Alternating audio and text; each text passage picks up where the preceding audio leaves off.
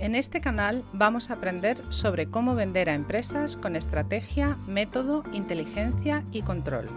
Creado y dirigido por David Navas, estás escuchando Yo también vendo empresas. Bienvenidos.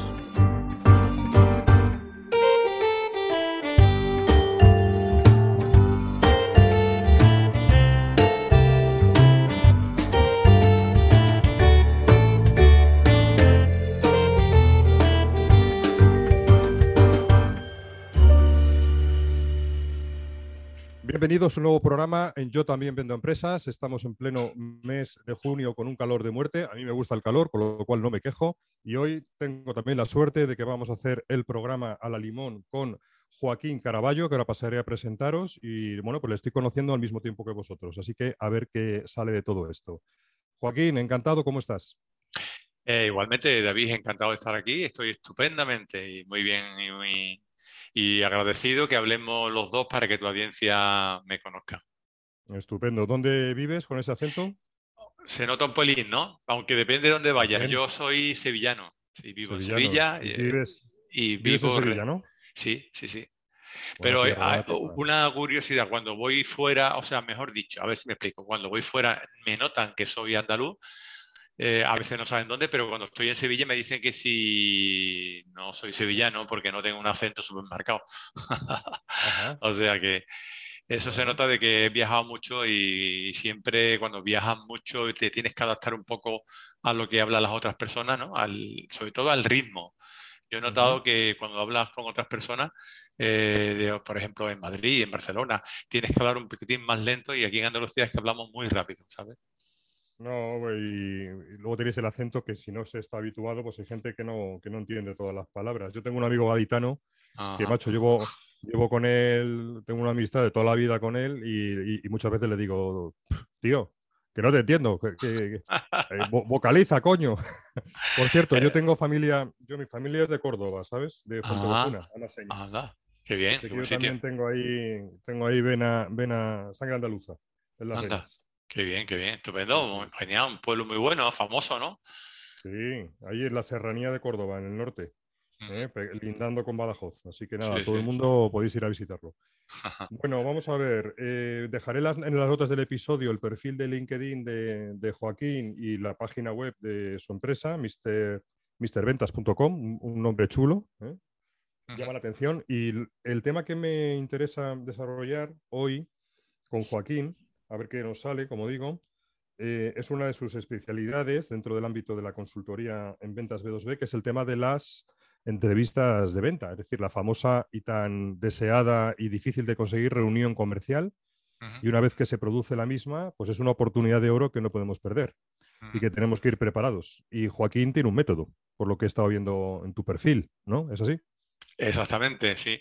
Mira, me he dado cuenta que que como todo el mundo sabe y a partir del COVID con más motivo, es complicado concertar una entrevista, bien online, bien presencial, pero presencial aún, es más complicado incluso, online es relativamente más fácil, pero también es complicado, ¿no?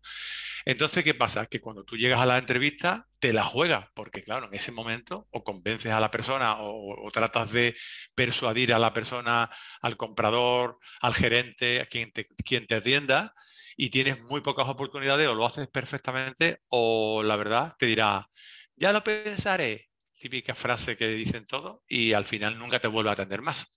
Entonces tienes que tener algo claro para hacerla. ¿no? Y entonces he sacado un método, he creado un método donde siguiendo los pasos te aseguras que puedes tener un porcentaje muy, muy, muy alto de conseguir tu objetivo. Pues me parece muy bien que lo desgranemos y que lo comprendamos y comentemos. También eh, yo si veo alguna cosa que me chirría, pues te la comentaré para que así sea un ejercicio más interesante y podamos, enriquecer cosas eh, comúnmente. Antes de empezar con el método, que me interesa mucho, lo que hemos dicho de la dificultad. En, ventas B2B tenemos como diferentes escalones de, dificultad. Nosotros, como bien sabéis los oyentes, nos dedicamos sobre todo a la parte de outbound y de prospección y mm, fijaros que hay un, primer, una primera dificultad que no es ya conseguir el cerrar esa, reunión o esa entrevista comercial o esa, agendar esa demo, o, independientemente cuál sea el objetivo, sino que hay un primer escalón de dificultad que es la contactabilidad, es decir, conseguir contactar, hablar con la persona. Luego hay otra cosa es que a raíz, de, a raíz de esa conversación consigamos cerrar la fecha para tener una reunión ya de ventas más tranquila, más sosegada. Y luego, evidentemente, viene la segunda dificultad, que nos la jugamos como a una carta de nuevo, ¿no? Que es, estamos en la reunión, ya nos hemos sentado, ya, hola, ya sea independientemente de que sea online o presencial. Y aquí es donde vamos a empezar a desarrollar. Pues oye, Joaquín, adelante con el método. Bueno, pues lo, lo, voy a intentar sintetizar. Bueno, lo, primero que tenemos que saber es que todas las ventas son iguales, porque yo difiero de otros, muchos, de otros formadores que dicen, no, si la venta es de high ticket, tú tienes que hacer algo distinto que si la venta es de productos bajos. No. Lo único que es distinto es el tipo de prospecto o el tipo de cliente. No es lo mismo, depende de lo que venda. Pero si tú vendes productos que valen. Mira, yo, yo estoy en una bueno, yo soy una, estoy en una empresa, o mejor dicho, he estado, porque he terminado ya mi, mi función allí, una empresa que vendíamos estropajos hasta hace muy poco. Es una empresa que la empezamos dos personas y, y, y hemos conseguido que fuese la primera de España, fíjate, David, la cuarta o quinta de Europa y la octava del mundo. La empresa ha sido una evolución impresionante, de cero, absolutamente de cero. Bien, bueno, pues vendíamos estropajos, o sea, lo que se utiliza para fregar en la, en la cocina, ¿no? A unos precios baratísimos, 50, 40 céntimos. Bien, pues para vender estropajos es lo mismo que para vender, yo qué sé, eh, para vender... Eh, eh, un plan de, marketing de, la empresa que vale 30.000 euros. Vale, de acuerdo. Lo único que pasa es que para vender estropajos tengo que ir a los clientes claros que me puedan comprar estropajos. Cuando mayor sea el cliente, más posibilidades tengo de que el volumen sea más alto. Por ejemplo, si yo vendo los estropajos en droguerías, pues evidentemente comprarán poco, pero si soy capaz de venderlo en Mercadona, que todo el mundo conoce, pues evidentemente venderé muchos más. Bueno, pues entonces tú tienes que buscar dónde tienes que colocar, dónde tienes que buscar tu prospecto, tu cliente ideal para venderle. Mm. Nada más. Si los puntos son muy altos, pues tendré, si son planes de marketing de 50.000 euros, pues tendré que buscar empresas que puedan pagar eso o que, sea, o que se adecúen a ese sistema, ¿no? Que hay muchas, por cierto, ¿no? Pues ahí, y no vaya a venderle los 50.000 euros a una droguería que tiene, que está el padre y el hijo, por mucho plan de marketing que quiera hacer, ¿no? Es lo que quiero comentar. Partiendo de la base que todas las ventas son iguales, una entrevista de venta cuando la consigues, quiero que todo el mundo lo asemeje a un viaje en tren. E-, es un viaje en tren. Tú, te, tú coges, te montas en un tren, imagínate que coges el AVE, ya que, ya que estamos Sevilla-Madrid, por ejemplo, ¿no? Coges el AVE en Madrid, te, te, montas en Atocha y tienes que bajarte en Sevilla, en Santa Justa, ¿no? Bien. Eh, cuando tú sales del tren, esa sería la salida de la entrevista, el empezar la entrevista, y cuando llegas a la estación de, Santa Justa, sería el final de la, del viaje, que sería el cierre, cuando consigues que, el cliente cierre la negociación. O sea, cuando tú consigues, perdón, que el cliente cierre la negociación. Bien. Entonces, ¿cuál es tu objetivo? Tu objetivo es que siempre esté tu cliente contigo en el tren, que no se baje en ninguna parada. El tren, como sabes, tiene varias paradas, para en Puerto Llano, para en Ciudad Real, para en Córdoba. Bueno, pues que no se baje en ninguna parada, que continúe contigo hasta el final para que pueda cerrar la operación. Y se llama método IN, eh, el nombre se llama método IN. El método IN es porque tú tienes que, conseguir, ahora explicaremos cómo, claro, que tienes que conseguir que tu cliente siempre esté IN, o sea, dentro del tren, que esté contigo en el tren. ¿Ok? Bien. ¿Y cómo lo consigo? Bueno, pues eh, esto es una serie de pasos que tienes que llevar también he sacado el método porque he visto que, la mayoría de, o sea, la gente, cuando quiere hacer una entrevista de venta, el, vendedor, el gerente, el, comercial, el que tú quieras, quiere hacer una entrevista de venta, tiene siempre pautas. O sea, tengo que hacer esto, me tengo que llevar lo otro, me tengo... pero no he visto todavía los pasos. O sea, la gente, creo, los vendedores, por mi experiencia, llevo 40 años dedicándome a esto, 40 años nada menos, por eso soy ya mayorcito, pues, pues, somos dos, somos dos. pues fíjate, fíjate, pues, pues y seguimos ahí dando que te, dándole que te pego, ¿no?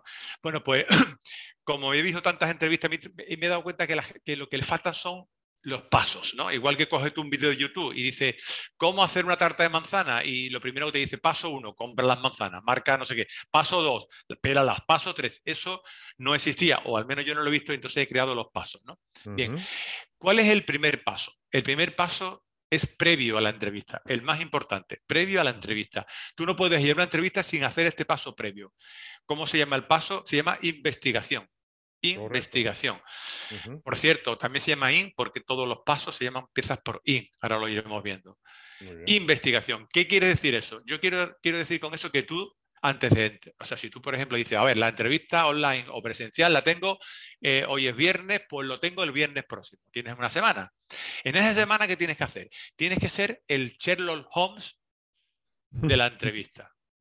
¿Qué quiere decir? Fijarse hasta en el más mínimo detalle, porque el más mínimo detalle cuenta. Y ahí es donde los vendedores, creo, ¿eh? pienso que es donde más fallamos. El vendedor está, el vendedor somos personas, por lo menos los que llevamos ciertos años en esto, somos personas en general que lo que queremos es hablar con la gente, conversar, contarle nuestra película, contarle nuestro rollo, nuestra historia. Investigar, investigamos poco. Y entonces ser amable, ser simpático, ser agradable, eso, eso no, nos forzamos mucho en agradable, simpático, pero hay maestros, te falta algo importantísimo, la investigación. Porque, hago, hago un pequeño inciso Sí, Si me permites, Joaquín. Claro, claro. De momento plenamente de acuerdo contigo. Ahora quería hacerte una salvedad eh, que me ha quedado como difusa, pero sobre el primer paso de investigación, vamos, totalmente de acuerdo. De hecho, incluso antes de la reunión. Es decir, tú a la hora de decidir acercarte a una determinada empresa, pues tendrás que discriminar, ¿no? Decir, oye, ¿por qué me quiero acercar a esta empresa y no a otra? Eh, a la hora de hacer la prospección, lógicamente, primero tienes que investigar la empresa para determinar si está dentro o no de alguno de tus perfiles de cliente ideal. tienes que investigar también a los diferentes roles de interlocución con los que quieres contactar, con los que te vas a, reunir, con los que te vas a sentar. Así que en este punto plenamente de acuerdo. Pero ha habido, ha habido un tema que me ha quedado un poco difuso, ¿no? Cuando quizás me lo, aclaras después o antes, me, da igual. Pero cuando me decías que em, toda venta es igual, eh, yo ahí tengo una pequeña discrepancia, a ver qué, te, la, justifico, a ver qué opinas. Eh, depende también mucho el producto, es decir, ¿no crees que hay productos que son más, entre comillas, commodity, ¿no? En el sentido de que sí o sí lo necesitan comprar. Pues un tóner de tinta, un cuaderno, libretas, ordenadores, impresoras, son productos que yo llamo commodity, es decir, la empresa sí o sí los va a comprar, ya sea a ti o a otro, pero lo va a comprar.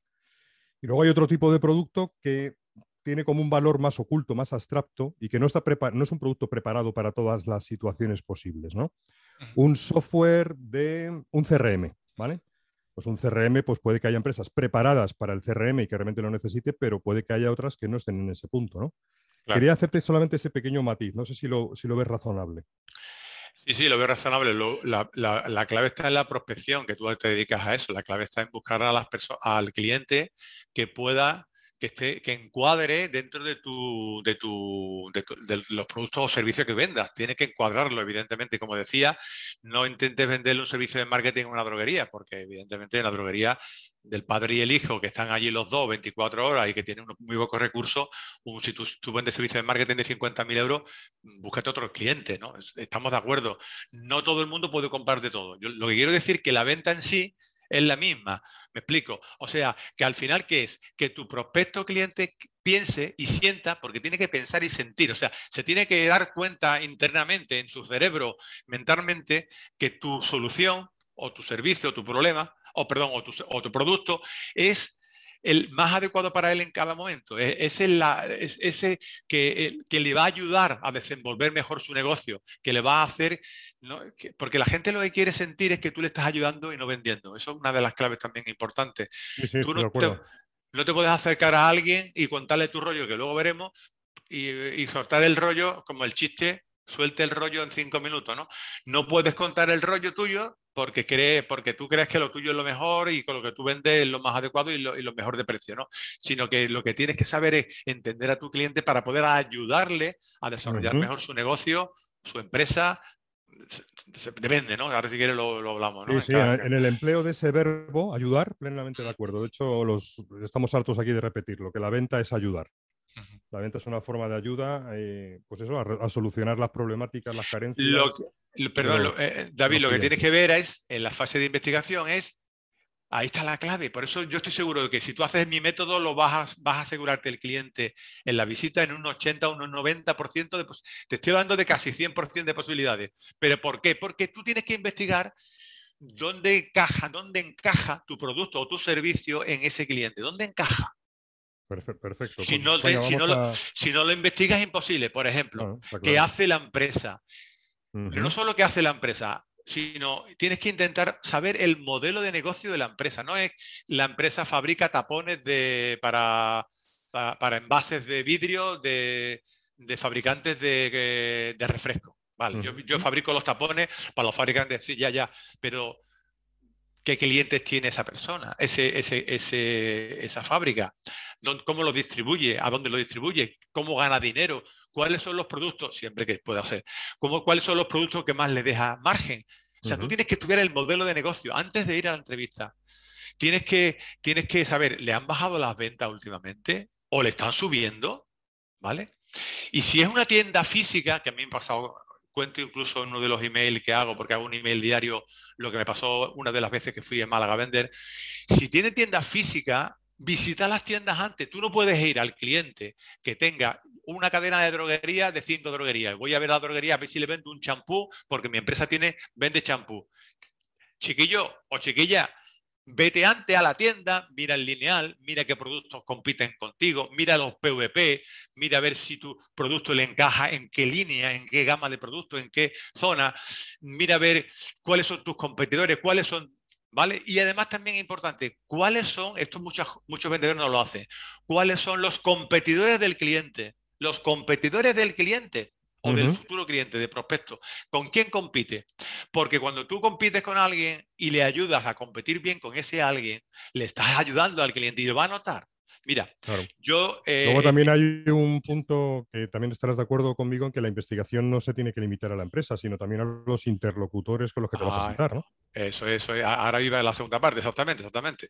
Exactamente. Tienes que, mira, tienes, tienes que no solo la empresa saber cómo se llama, dónde está su página web, investigar lo máximo posible y preguntar donde puedas preguntar, sino si Antonio González López es el que te va a recibir, pues míralo por LinkedIn, a qué se dedica, qué hace, qué tiene, qué tal. No solo en LinkedIn, mira si escribe algo en Instagram. Eh, en Facebook tiene página, tiene página de Facebook, dice algo en Facebook, comenta algo, postea algo, comenta algo, tiene familia, tiene hijos, intenta investigar, tienes que ser el Sherlock Holmes, porque luego te va a valer todo muy bien. Tú no puedes empezar una entrevista, que vendremos luego a la segunda parte, hablando de negocios desde el primer momento. No, no, no. Tienes que romper un poco el hielo, tienes que caer, empezar a caerle bien a esa persona. Claro.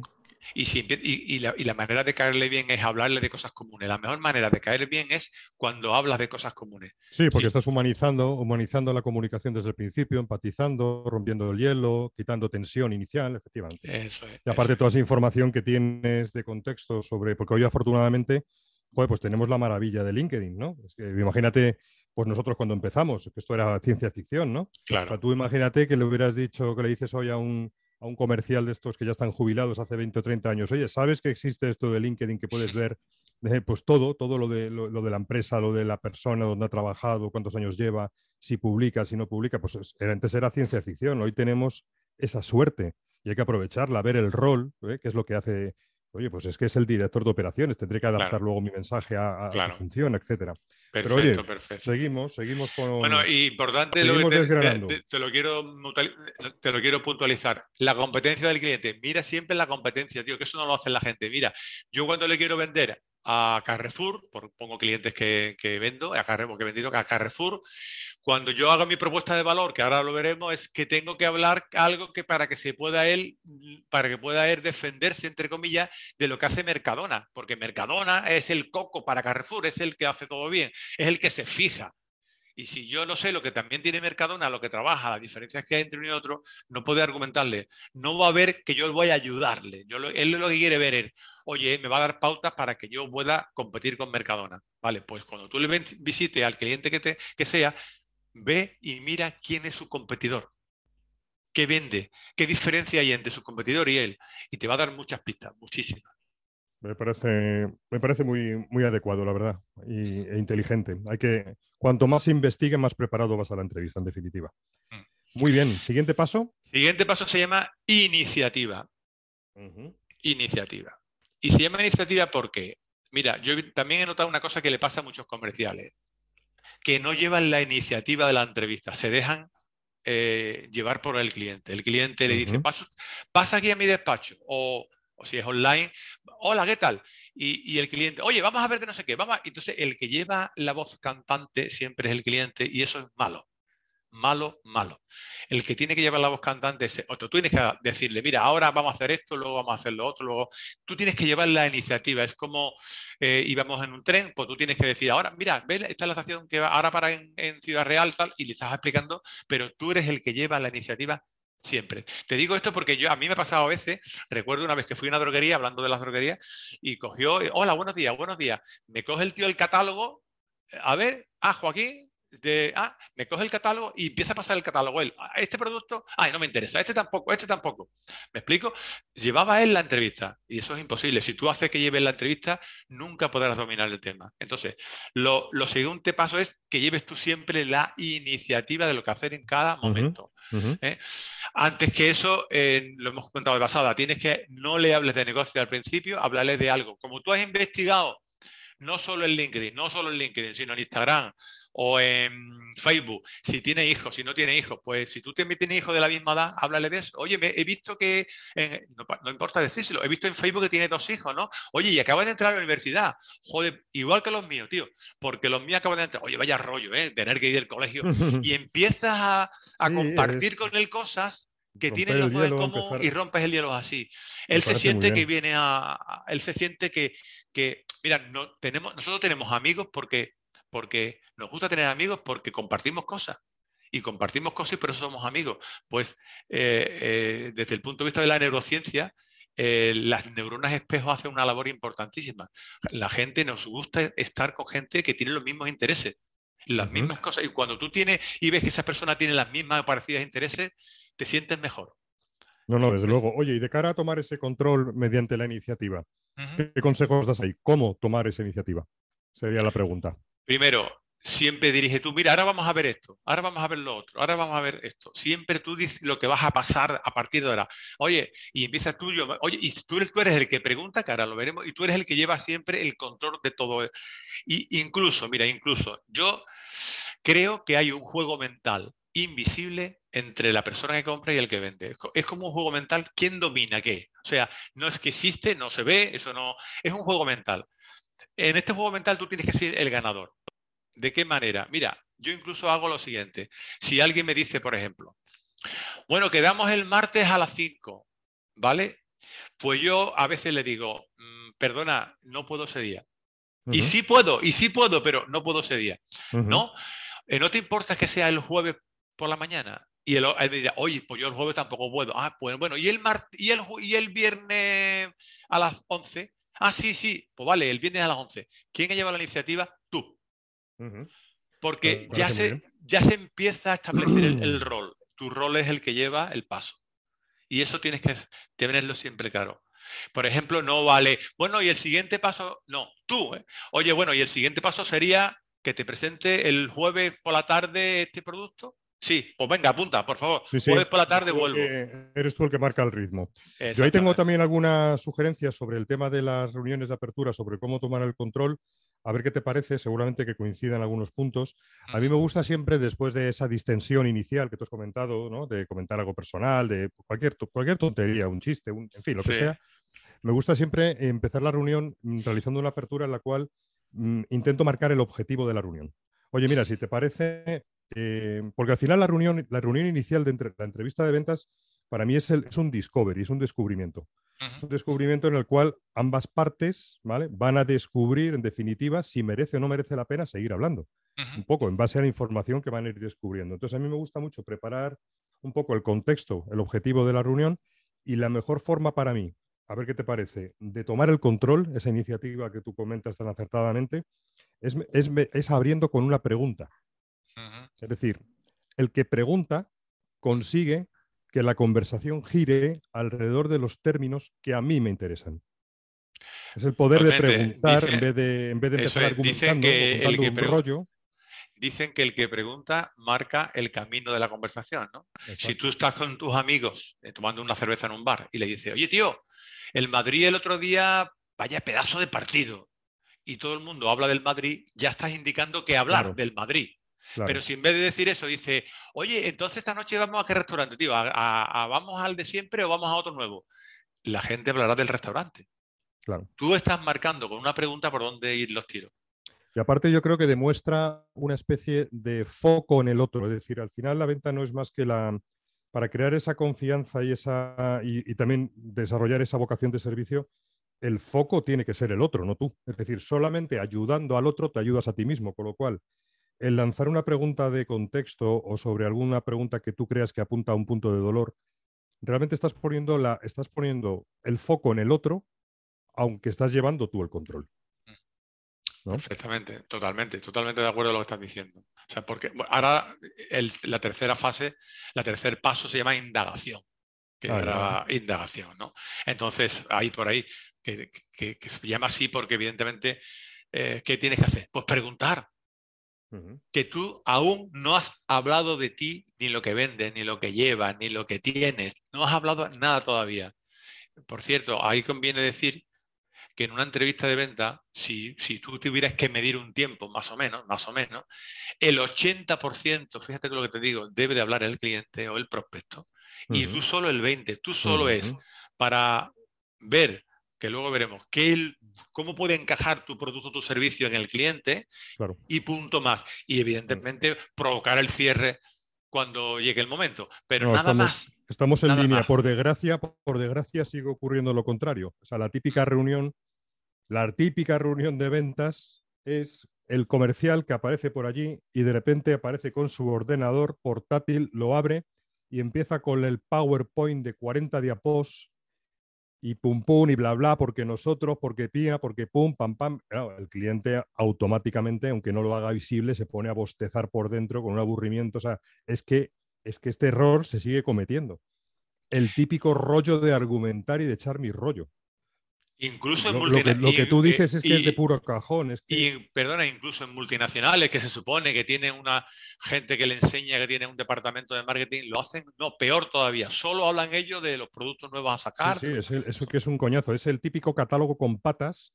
Y no se dan cuenta de que la venta se ha transformado, de que el cliente es un cliente hiperinformado y que dos tercios o un tercio del camino lo recorre por sí solo porque tiene acceso a la información. Antes no. Antes el vendedor era el portador de noticias, de novedades, pero hoy eso se ha acabado. Tenemos Internet, señores, hace ya no sé cuántos años. Hoy, hoy el cliente se, informa por sí mismo antes de interactuar con el vendedor, con lo cual el vendedor tenemos que aportar algo más. Claro, tenemos que ser consultores y para ser consultor primero hay que entender y para entender hay que escuchar y, y no hablar. Está claro. Cállate un poquito, hijo, cállate un poquito, por favor, cállate un poquito. Mira, cállate un poquito. cállate un poquito. Mira, eh, digo, eh, ¿tú sabes cómo vas a tener menos objeciones en los talleres que doy? ¿Cómo, cómo? Digo, habla poco, porque lo que tú hablas se convierte en objeciones en muchos casos. Habla poco, escucha, a ver qué pasa, no digas nada. No cuentes nada. A ver, y tú, y que el cliente te cuente a qué se dedica, qué es lo que hace. Tú intentas dirigir la pregunta donde te interese, evidentemente. Pero habla, habla, habla. Que hable cuanto más hables tú, más objeciones te van a poner. O sea, tenemos que hablar poco, el 20% como mucho de la entrevista. Sí, sí, esto, esto lo, he mencionado en varios episodios del Forecast. Hay una base empírica acojonante porque como ahora han aparecido softwares de estos de inteligencia artificial que te miden, o sea, que graban las conversaciones y te miden los ratios de, éxito de las, de las reuniones, joder, el, el talk, to, talk to listen ratio, el, el ratio de hablar-escuchar, está hiperdemostrado. Hay un estudio de Gong, que por ahí lo podéis buscar, de la consultora Gong, que analizaron un millón de llamadas, de conversaciones, de, reuniones. Joder, es que estaba claro. Aquellas reuniones que excedían el 50%, no ya el 20% del comercial hablando, eran desastres. O sea, las reuniones que tenían alguna, algún, vis, algún viso de, de éxito eran las que al menos había un equilibrio del 50%, al menos. Así que, claro, este, y, esto, esto, también no es tampoco nada nuevo. O sea, el, tema de spin selling ¿no? de, de, Rackman, el tema de hacer buenas preguntas desde el principio. Sabes que hay un mito en la venta que es el always be closing. Y yo eso lo rompo. Lo rompo porque creo que en la venta moderna, al revés, hay que, hay que sujetarse a always, always be opening. Depende de cómo abras la relación, determina tu éxito. O sea, la venta no es cuatro truquitos de, cierre de ventas. Para nada. Totalmente de acuerdo. Ni porque tú tengas muy preparado el cierre. Si me dice A, le digo B. Eso no vale para nada porque tienes que tener un sentido, tienes que saber, tienes que haber estudiado las posibles objeciones, por supuesto. Pero la venta va mucho más que eso. La venta, si escuchas y ves su comunicación no verbal, si es posible, mm, ganas mucho más que cualquier preparación que tengas de otro sentido. En línea, en línea. Y bueno, no sé si hemos hablado ya o hemos desgranado ese tercer punto. De el tercer punto es importante, algo que, a mí se me ha dado muy bien cuando lo he empleado y quiero que tu audiencia lo, entienda, a ver si tú también estás de acuerdo conmigo, David, que es lo siguiente. La tercera fase se llama indagación. Tienes que preguntar, aunque hayas estudiado, investigado, pero tú no sabes el 100% de lo que tienes que saber para poder, eh, para poder buscar cuál es tu huequecito dentro de ese cliente, ¿no? Es imposible. Entonces, ¿qué pregunto? Yo qué sé, yo qué sé, depende de lo que venda. Pues qué presupuestos tiene, qué que hable del cliente de, según tu producto o servicio que venda. Pero hay una cosa que siempre le pregunto, a ver si estás de acuerdo conmigo, y me da muy buen resultado. Es, oye, mira, perdona, de tu situación actual, ¿vale? ¿Qué es lo que más te gusta? O sea, imagínate que trabajas con un proveedor que es competidor tuyo, ¿no? ¿Vale? Oye, perdona, de tu situación actual con tu proveedor, imagínate que es el proveedor, bueno, o, me da igual, o de tu vida, imagínate que el, que nos está oyendo no le vende B2B, o bueno, tú, tú eres especialista en eso, pero vende ¿Qué es de tu situación actual, de tu vida, de tu situación actual, aunque vendiera, no vendiera B2B? ¿Qué es lo que más te gusta? ¿Por qué le pregunto eso? Porque cuando tú le hablas de lo que más le gusta a un, a un cliente o a un, a un prospecto, lo va a contar. Pues mira, yo resulta que tengo un proveedor que me sirve, tío, es tan bueno que viene, un, viene los lunes, imagínate, viene los lunes a hacerme un pedido y me sirve los cada día de la semana, lunes, martes, miércoles, jueves y viernes, me va y me sirve el producto y yo estoy muy contento porque la verdad es que el tío es genial, porque mira, me sirve cada día, yo no tengo que tener stock y como no tengo que stock, pues, pues le doy más vuelta al dinero porque la gente, yo le pago a él a 60 días, como yo vendo cada día, a mí me pagan al contado a la gente de mi droguería hablando de la droguería, y entonces va y, me viene estupendo, imagínate, ¿no? Y entonces todo el mundo te va a decir lo bueno. Lo difícil es sacar lo malo, pero lo bueno te lo va a decir.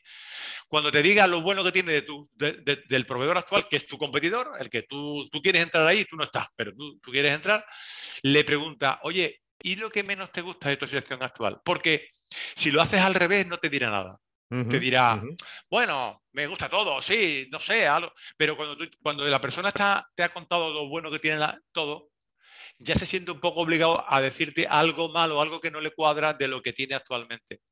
Y claro, es tu, tu, oportunidad. Siempre va a decir menos cosas, por supuesto, pero es tu oportunidad. Imagínate que te dice, yo qué sé, eh, pero es que el viernes no quiero que venga. Joder, el tío muy pesado. Me quiere entregar todos los días, pero los viernes, como tengo la tienda abierta, la droguería, la gente viene el viernes y yo no tengo tiempo para descargar las cajas el viernes. Hay que ver. Te estoy poniendo un ejemplo tonto por ejemplo, ¿no? Cualquier cosa. Empieza y algo te va a decir. ¿Y qué, qué pasa? Que tu cabeza ya tiene que estar pensando entre lo que he investigado, entre los pasos que he dado, dónde encaja mi producto ahí. Claro. Yo en la parte de, indagación, que me parece fundamental, al final es lo que te digo, para mí la, reunión, la entrevista de ventas inicial, la primera es un discovery. En ese discovery tú estás descubriendo cosas y el cliente está descubriendo cosas sobre ti. Al final estás haciendo una cualificación y el cliente también está haciendo una cualificación sobre ti. Claro. Entonces, para mí el tema, ahí hay una, cuando hablabas del tema de la preparación, ¿vale? De la investigación, también eh, creo que es muy interesante el no ir improvisando a las reuniones, sino, oye, vamos a ver, ¿qué preguntas tengo que hacer? Y además las preguntas muchas veces se repiten porque en función del, muchas van a variar en función del contexto de cada cliente, pero muchas van a ser iguales en función del rol de tu interlocutor. Es decir, si yo normalmente hablo con directores comerciales, ¿vale? De empresas de tecnología, por ponerte un caso, yo ya sé qué preguntas tengo que hacerle. Y esas preguntas van dirigidas a un punto de dolor. Yo ya sé dónde están los problemas, más o menos. Yo puedo intuir qué problemas tiene un director comercial. Lo que tengo que hacer es que él lo exprese en sus propios términos. No, no decírselo yo, sino que él lo exprese. Entonces ahí yo sigo mucho el método SPIN, que es un método de los años 80, pues el tema de preguntas de situación, que ya no, están, ya no hace falta tanto porque tenemos Internet y podemos entender el contexto en esa fase inicial de investigación. Hay preguntas que son de pains, es decir, preguntas dirigidas a un pain. Oye, como director comercial, ¿Cómo estáis haciendo la parte de generación de leads por vía outbound? ¿Es un reto o lo tenéis resuelto, por ejemplo? A mí me sale muy natural porque la tengo muy interiorizada. Claro, claro. Ya estoy apuntando un pain. Luego vienen las preguntas de, implicación, que son aquellas que tienen que ver con, oye, ¿y qué implicaciones tiene no tener esto resuelto que me acabas de comentar? Y luego vienen las preguntas finales que son de beneficio. Oye, que intentar hacer preguntas para que el cliente exprese en sus propios términos los beneficios que obtendría de tener algo resuelto. En cualquier caso, yo creo que es muy importante esta fase de indagación, el no ir el no ir a improvisar, sino tener ya tu batería de preguntas preparadas, porque sabes los problemas que se repiten en los clientes a los que te diriges. Claro, claro, por supuesto, por supuesto. Y ya te digo, con la fase de investigación ya vas a empezar a ver esto. Y, por, y como tenéis que también, si, es, si tienen tiendas, si tienen tienda, por favor, ve a la tienda. Entonces en la tienda ya vas a saber, oye, ¿por qué trabajas con fulanito? ¿Y por qué consigue? Se le vas a preguntar, ya tienes que tener las preguntas preparadas. Claro. Totalmente, totalmente de acuerdo. Y, otra cosa que has dicho que, que, me ha gustado, que además estoy de acuerdo contigo, David, es lo siguiente. Mira, todo lo que diga un vendedor, el cliente cree que es mentira. Todo lo que dice el vendedor. Todo. Oye, yo tengo una empresa que no sé cuánto porque es mía. Es mentira. Porque como vienen tú, llamas a la puerta y luego viene el siguiente que también llama a la puerta, el siguiente que llama a la puerta y, dice que lo suyo es lo mejor, pues al final es mentira.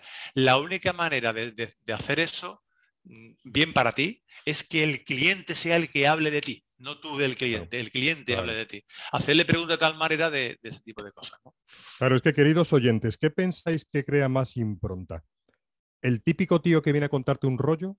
¿O el típica o la persona que tú notas que se está haciendo cargo de tu situación y se está de alguna forma preocupando primero por entenderte? O sea, ¿qué, crea más, qué os crearía más impronta a vosotros? Pues yo creo, yo creo que está claro, ¿no? Pues empecemos, empecemos a cambiar la forma de actuar. Al final tengamos bueno, hagamos, hagamos examen de conciencia, ya sabes lo que dice el viejo refrán, ¿no? Si hay algo que no te funciona, cambia la forma en la que haces las cosas. Oye, si os está yendo bien en vuestras reuniones comerciales, pues oye, tirar millas. Pero si mm. notáis que muchas reuniones y pocas buenas, pues a lo mejor el fallo está en vosotros.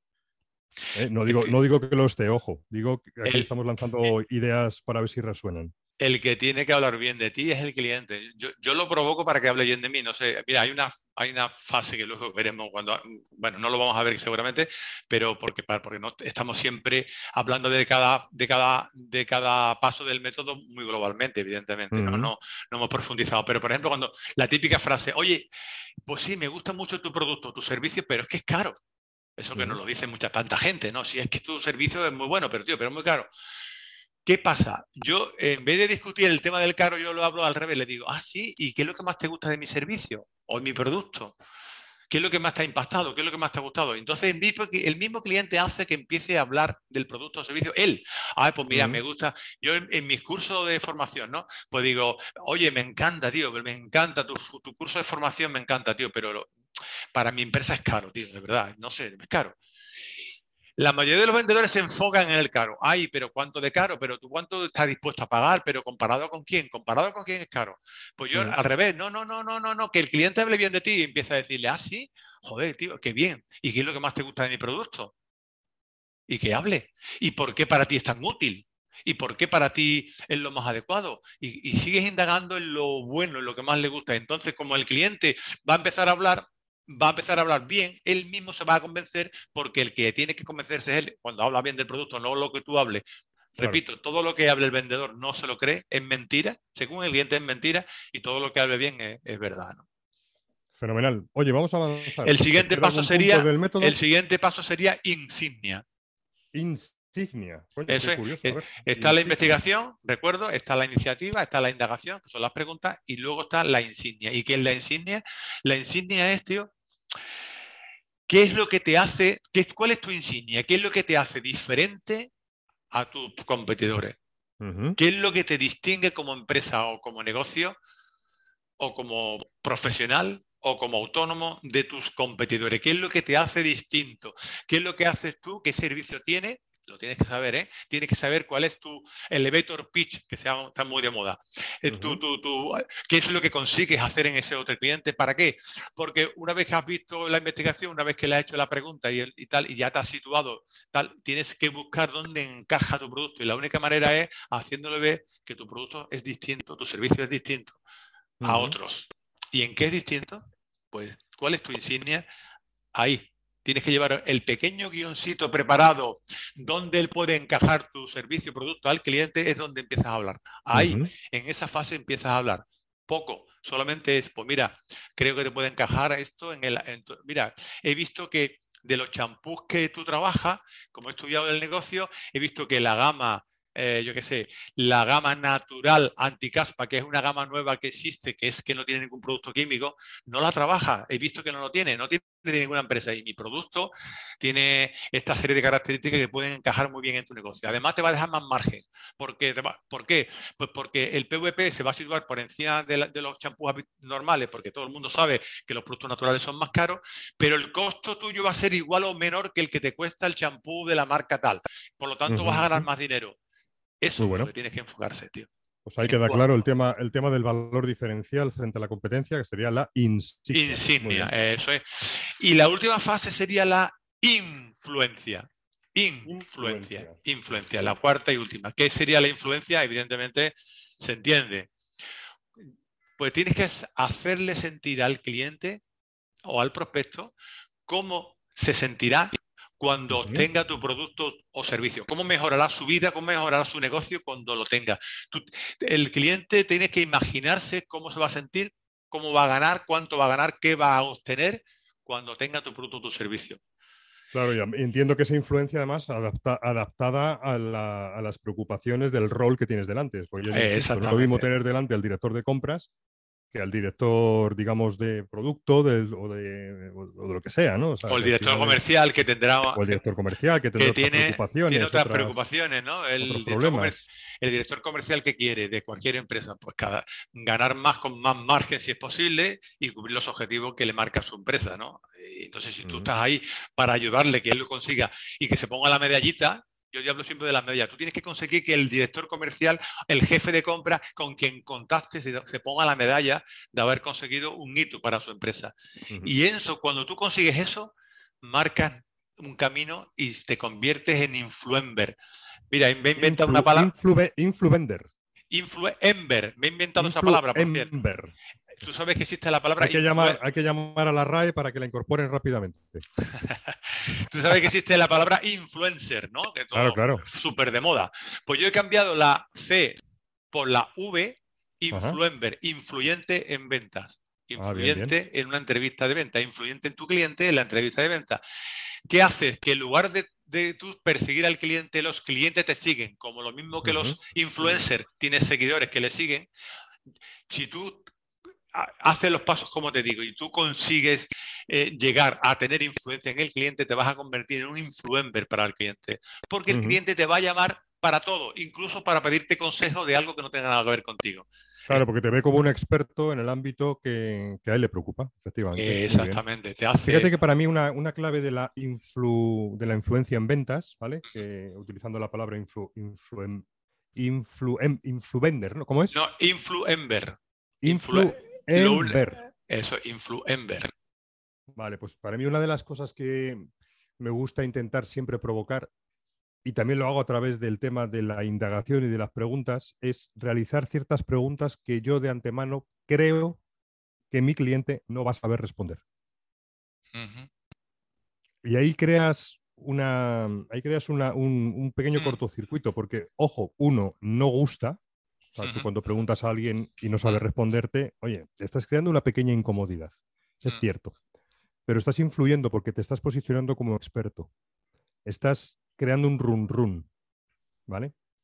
Y creo que es una forma interesante de influir, de que la persona realmente diga, hijo puta, este lo que me ha preguntado. ¿no? Pues se me ha quedado ahí en el run run, hostia, pues es que no sabría. Y también te da la oportunidad de luego tú, ¿no? Pues eh, argumentar alrededor de esa posible solución que tú puedes aportar Sí. que me parece interesante. Por supuesto, el tema de la influencia, pues es interesantísimo. Me ha gustado. Investigación, iniciativa, indagación, insignia e influencia. E influencia. El método IN de Joaquín Caraballo. Eso es. Pues estupendo. La verdad que está muy bien. Oye, también hay otra parte que a mí me gusta recalcar en las reuniones. ¿Te acuerdas que al principio yo decía, oye, siempre me gusta al principio marcar un objetivo, ¿no? Decir, oye, mm. mira, yo lo que pretendo es esto y esto en la reunión, ¿qué te parece? ¿Lo ves bien? Hacer el desarrollo de la reunión con todos los puntos que hemos ido cubriendo y al final hay que hacer un cierre. ¿no? Hacer un cierre para mí es volver a ese objetivo que se había planteado al inicio y de alguna forma resumir si hemos estado en línea con el objetivo, si se ha conseguido algo y marcar una próxima acción, porque ya sabemos que la venta no es más que una concatenación de acciones.